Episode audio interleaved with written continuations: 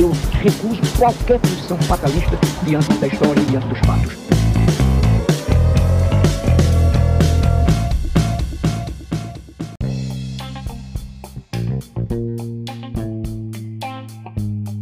Olá, queridos ouvintes do Diálogos em Troca. Meu nome é Fabrício Vinhas. Eu serei anfitrião de uma série de programas sobre educação no contexto pandêmico, em especial agora com os debates sobre a necessidade do retorno das aulas, né, e as aulas efetivamente retornando é, a partir da vacinação dos professores, que tem se concluído aí ao longo do Brasil, é, já com a primeira e a segunda dose.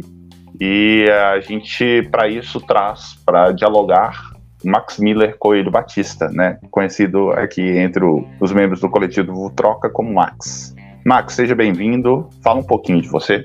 Obrigado, Fabrício. Prazer estar aqui conversando com você, né? Um momento tão importante. Bom, Fabrício, né, como você já apresentou, meu nome é Max Miller, sou graduado em Geografia, Análise Ambiental, mestre em Educação e sou professor né, há 12 anos na rede estadual de Minas Gerais e também na rede municipal de São Joaquim de Bicas. E, então, atualmente, venho debruçando um pouco mais sobre essa perspectiva, né, de como voltar, pensar um pouco mais sobre esse momento que nós estamos vivendo né, no país e principalmente na educação. É, obrigado, Max. Né, me apresentando um pouco, né, para vocês entenderem o porquê que eu estou como anfitrião dessa série de programas sobre o retorno das aulas na educação básica. Né, eu sou graduado em História e em Pedagogia, sou mestre em História e doutor em Educação tenho uma longa experiência aí como professor da educação básica e como professor do ensino superior e tenho acompanhado os debates a respeito aí do retorno das aulas, a necessidade de pensar as condições de trabalho dos professores ao longo aí da pandemia e tenho ministrado disciplinas nesse sentido. Então, eu acredito que esse é um momento importante da gente dialogar com a sociedade a respeito de algumas questões que estão embutidas nesse retorno é, das aulas na educação básica. E para isso, né, a gente tem talvez como primeiro eixo aqui do nosso programa o papel da escola pública e a, e a experiência né, nesse mundo pandêmico. O que, que significa isso? O que significa é que a escola pública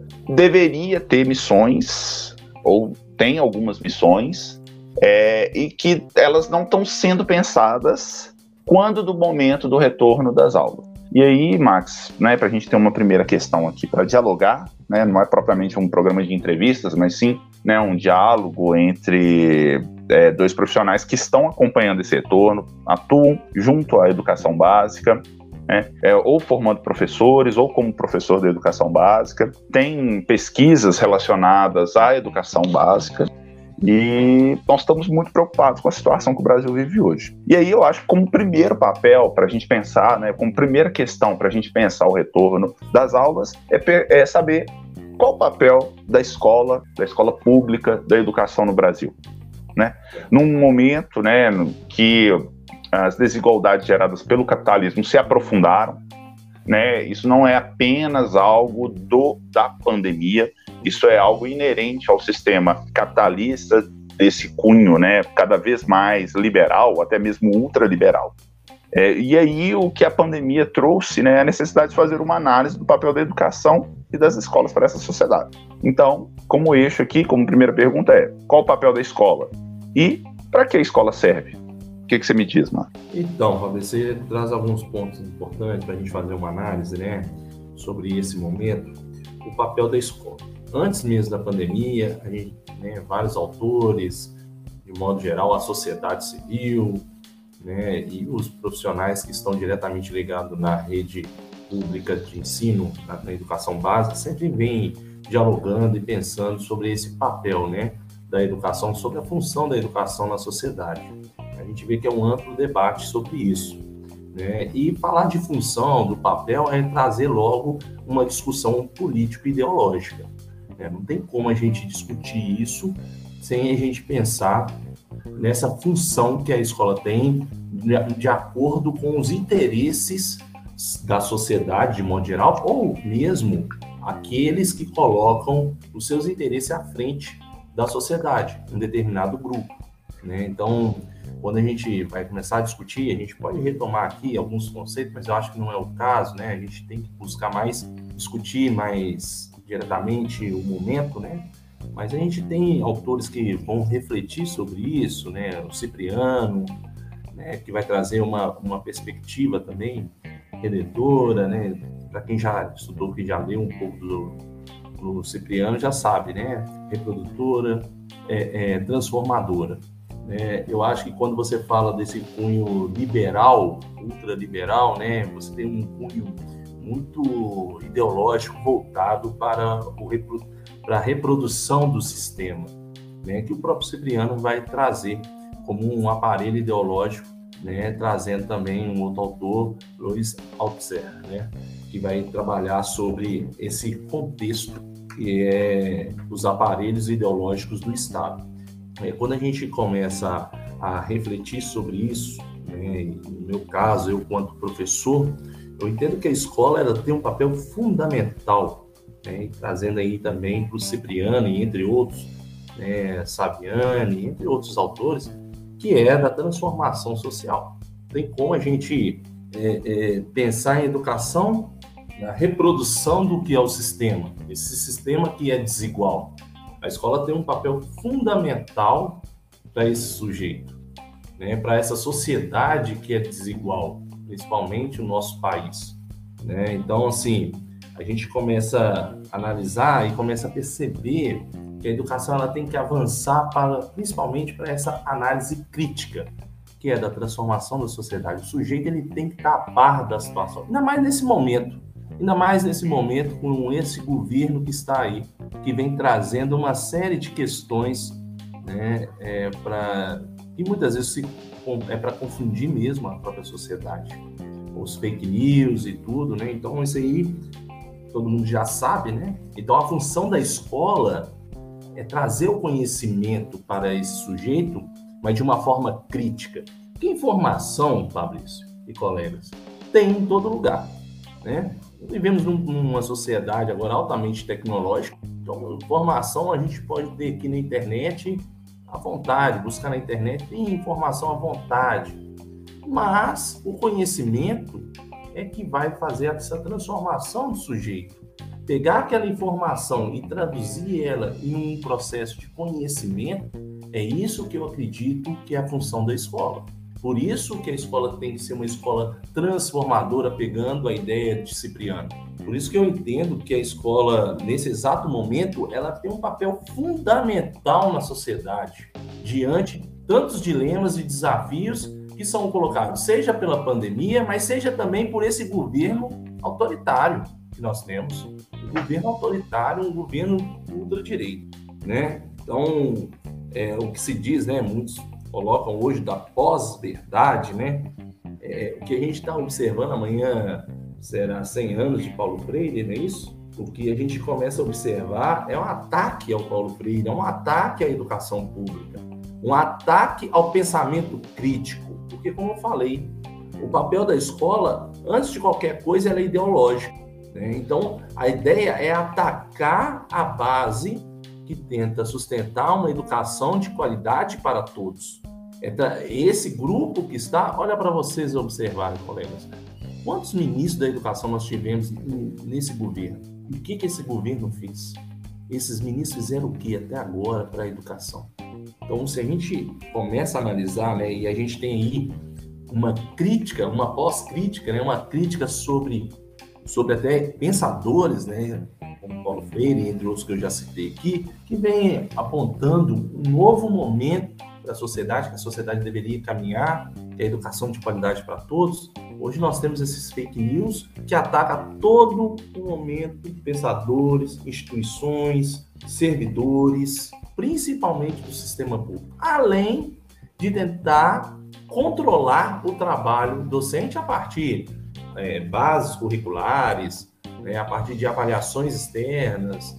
A gente sabe que isso também acontece. Mesmo eu sendo um pesquisador da área da avaliação, entendendo que a avaliação externa é necessária, mas a gente sabe que a avaliação pode ser utilizada como forma de controle de um trabalho, né, diminuindo o currículo. Então, assim, para sintetizar um pouco, né, o o que você falou é que a, né, a produção da área, literatura especializada, basicamente coloca em duas posições né, o papel ou grupos sociais que atribuem valores à escola. De um lado, você tem uma posição que defende uma escola libertadora, comprometida com a transformação social, e do outro, existem pessoas que defendem uma escola reprodutora, uma escola que possa produzir ou reproduzir socialmente a mão de obra para o mercado de trabalho. É, é, claro que na realidade social, é, apesar de existir essas duas posições muito claras, na prática o que existe mesmo, né, como prática cotidiana, são sempre posições cinzas, né? É, na verdade misturam uma coisa com a outra e etc. Mas, em termos didáticos, é importante a gente ter claro que existem duas interpretações do sentido da, da escola para a nossa sociedade. E, de um lado, essa escola libertadora ela estaria preocupada com valores democráticos, com a libertação das pessoas, com uma formação crítica, reflexiva, cidadã,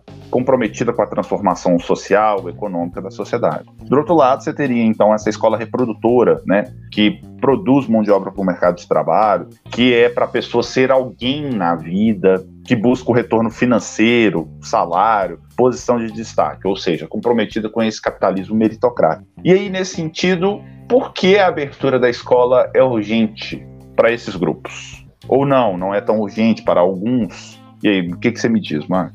Aí ela passa a ser urgente, né? Ela é urgente.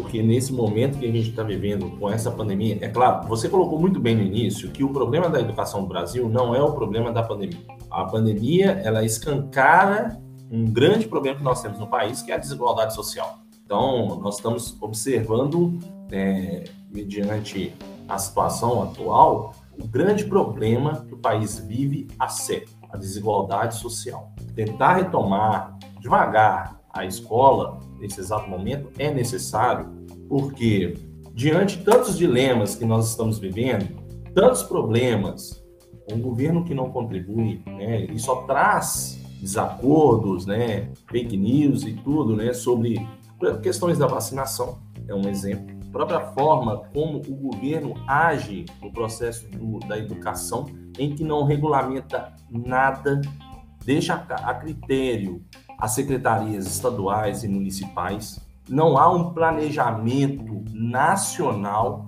isso é importante falar. Não existe um plano nacional para combate à exclusão educacional no país nesse momento de pandemia e pós-pandemia. E pós-pandemia, que a pandemia não acabou. Tentar reativar as escolas é trazer esse público, principalmente aqueles que estão há um ano e meio sem acesso à escola, trazer o caráter do que está sendo essa pandemia para esses sujeitos e para todos os outros também, que mesmo tendo acesso, tentar mostrar para isso, porque a escola ela serve como uma fonte de informação e de conhecimento. Ela serve para combater a ignorância que vem se perpetuando por esse governo.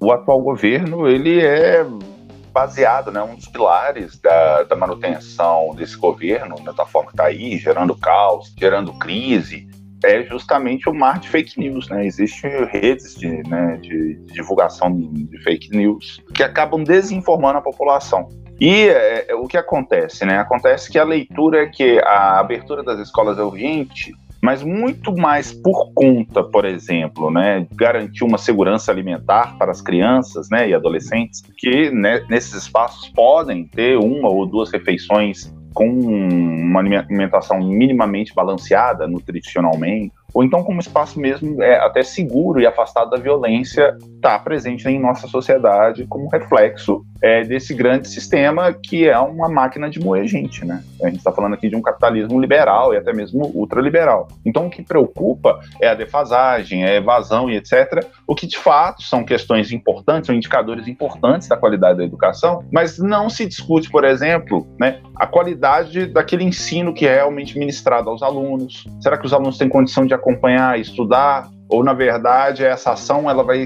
transformar a escola apenas numa instituição assistencial. É, esse é o papel dela, fundamental, por exemplo, né, de dar assistência. É, eu me pergunto se esse é o caminho que a gente vai escolher para realmente a escola. E aí eu pergunto, se ela não educa, se ela não realmente educa, se ela não traz valores, se ela não traz uma reflexão crítica, cidadã, reflexiva da sociedade, qual que é a função dela nessas condições de abertura? É uma formação de mão de obra mal formada, inclusive, mas para o mercado de trabalho, para que essa pessoa entre no mercado de trabalho em condições ruins, ela não consiga posições adequadas, as ações do atual governo de destruição dos direitos trabalhistas, de diversas reformas, né, de caráter liberal mesmo, para enxugar o Estado, percebendo que o Estado é sempre um problema, mas não percebe o Estado como um aparelho de assistência, de auxílio e de transformação dessa sociedade. O Estado, nesse sentido, ele pode ser um indutor de transformações sociais, muito por conta de que o atual governo tem se utilizado dessas desculpas, na verdade, para implantar né, um, um Estado mínimo é, que, os, que os empresários é, se recusam em sustentar, porque também estão de olho nesse mercado, através das ações de privatização de empresas públicas, através de formas de privatização da saúde por meio das organizações sociais, ou mesmo privatização de trechos ou momentos da educação, que é o que mais nos interessa aqui, então, essa diminuição dessa qualidade, essa reabertura improvisada, expondo trabalhadores da educação e mesmo a sociedade com a circulação, né, com o aumento da circulação, uma intensificação da circulação do, né, do, do, coronavírus, né, mas não só do coronavírus, como também das variantes, cada vez mais transmissíveis, isso acaba gerando uma política mesmo de morte deliberada, né, de gerar caos, de gerar destruição, de gerar morte mesmo, né?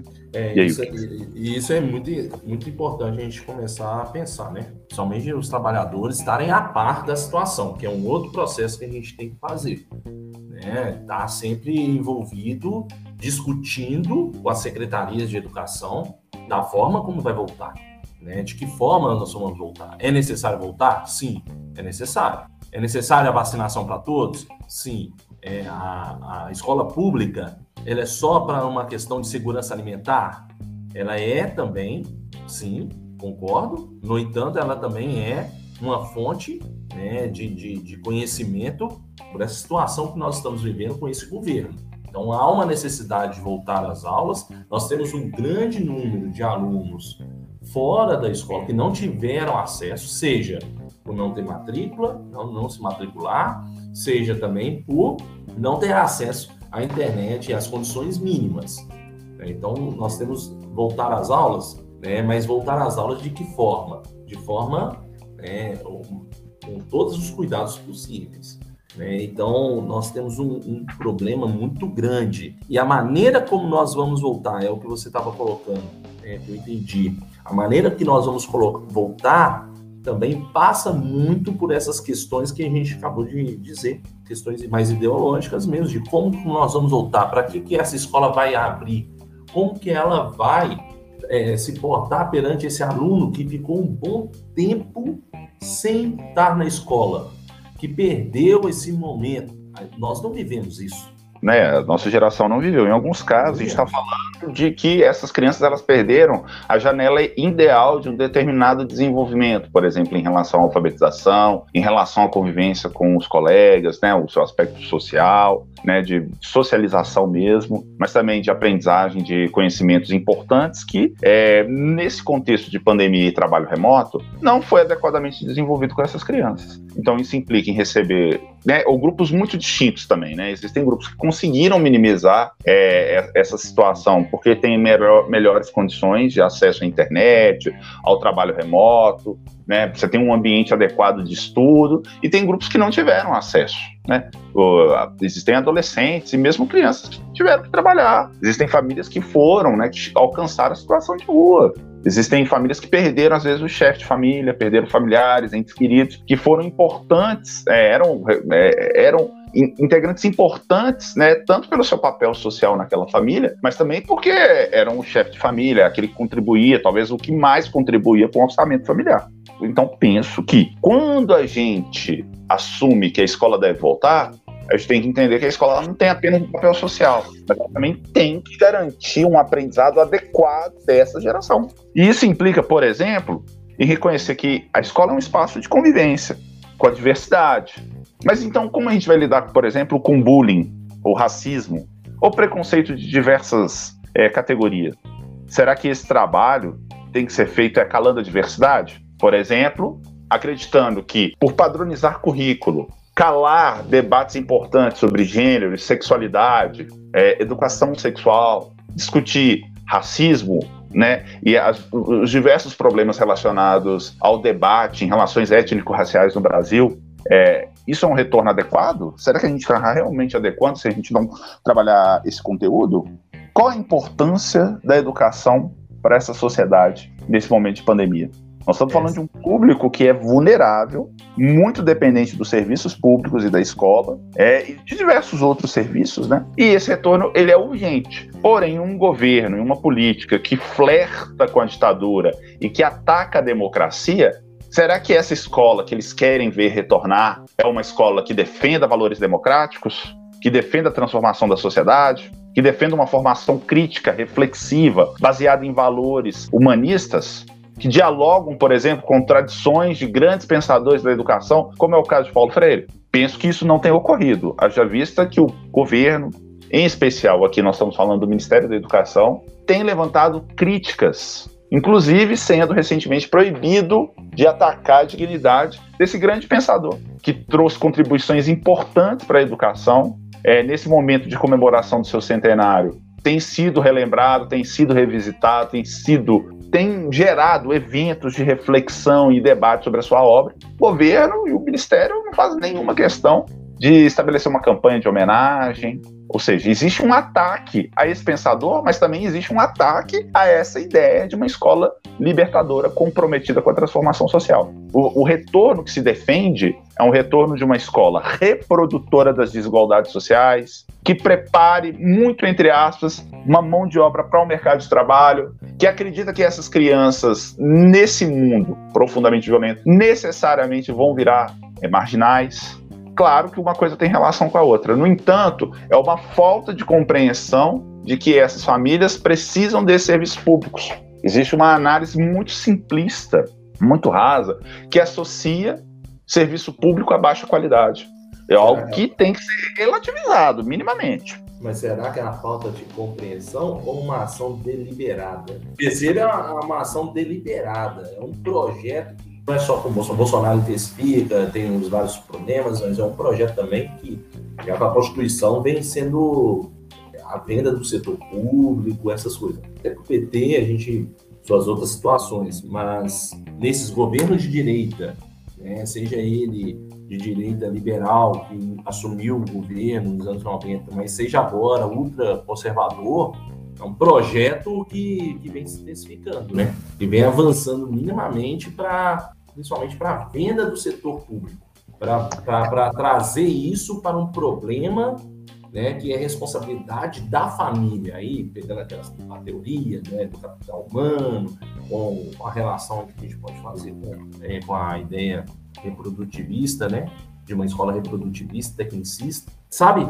Não é simplesmente é, uma ação bem deliberada que o governo vem tratando nesses últimos tempos, né, vem promovendo, né, que no fim ele quer uma coisa, é o avanço do sistema neoliberal nas instituições públicas, é o que você falou, que é a diminuição do Estado. É, quando a gente fala desse governo, né, que faz da política, né, um campo de flertar com a ditadura, com vertentes autoritárias da política, que critica a democracia, na verdade é um projeto sim deliberado, mas que aqui a gente deixa como questões para continuar os nossos debates nas redes sociais, né? Então nossos ouvintes estão convidados para essa conversa, para esse nosso debate. É, espero poder contar com a audiência de vocês em outros programas. É sempre uma oportunidade muito legal, né, de trocarmos ideias e todos estão convidados a acompanhar a série de programas a respeito do retorno das aulas na educação básica no contexto pandêmico. Tá? É, Max, fica à vontade aí para falar umas últimas palavras e a gente se encontra no próximo programa. Queria só finalizar dizendo que nós temos que estar atento né, com o que vem acontecendo, principalmente os nossos professores do sistema público, é, é, e pensar qual escola nós queremos qual projeto de sociedade nós queremos, qual escola nós queremos para essa sociedade. Né? Infelizmente, não é, o, não é o que a gente deseja, né? mas o governo vem adotando medidas contra escola emancipatória, uma escola que visa transformar a sociedade né? e melhorar as condições de todos, e não de um pequeno grupo, infelizmente. Por isso temos que estar atentos e vigilantes sobre isso. Bem, é isso, minha gente. Está aí o, recado, o recado. Nosso convidado, Maximiliano Coelho Batista, Espero encontrá-los no nosso próximo programa. Meu nome é Fabrício Vinhas e seguimos na defesa de uma educação pública, gratuita e de qualidade. Até o nosso próximo programa.